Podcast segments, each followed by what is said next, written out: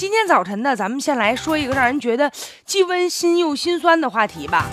就是现在毕业这么多年了，无论是小学的、初中的、高中的、大学的，您算一算，就每天还联系的，觉得关系还不错、还挺近的，时不常呢还能出去聚个会的这样的同学，能占到百分之多少？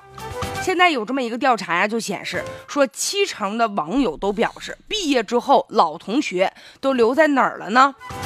相册里面。只有百分之五的同学还能保持联系吧？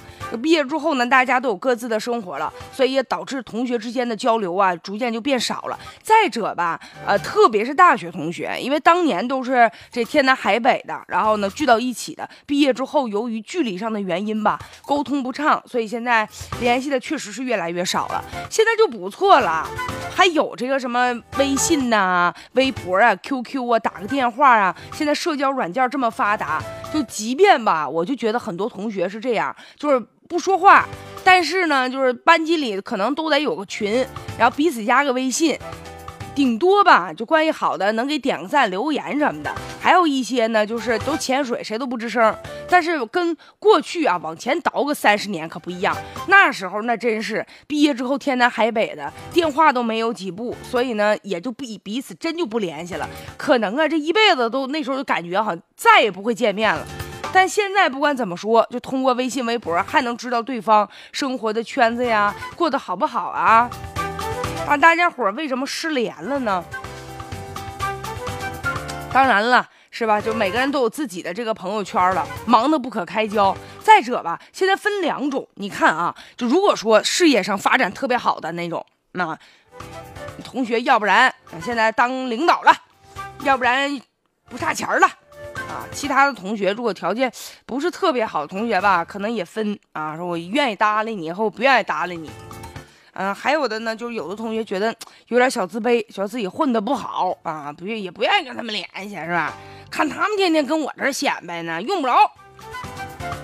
所以同学之间吧，见面了多年之后，可能在马路上遇见了，寒暄几句，最后就撂下一句话，就是常联系啊，常联系，回头打电话，回头请你吃饭。基本上这句话说完就就没戏了。但是呢，你会突然发现有人主动联系你，大概分几种理由，其中一个就邀请你参加婚礼，这一般都是二十来岁的年轻人。啊，三十岁年轻人同学邀你参加婚礼，还有的就是你比如说等到五六十岁的人，见面了，可能什么呢？家里可能有人去世了，啊，总之都都是各种，或者是说孩子结婚的，就各种随礼的事儿啊。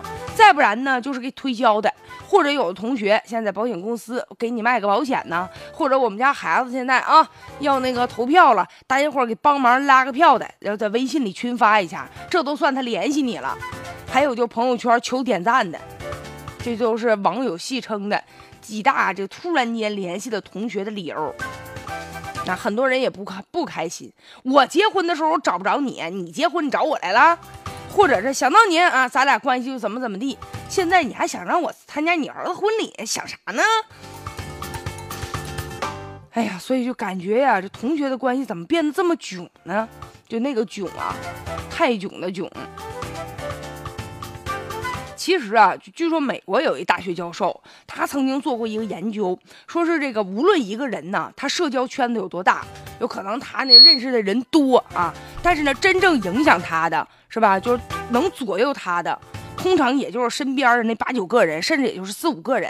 那咱们除了同学关系，还有同事啊，还有其他的朋友啊，所以就构成了影响你生活的八九个人。咱回头可以算一算啊，大家伙也算一算，说你常联系的、跟你关系不错的，是不是也就八九个人？那还多说呢。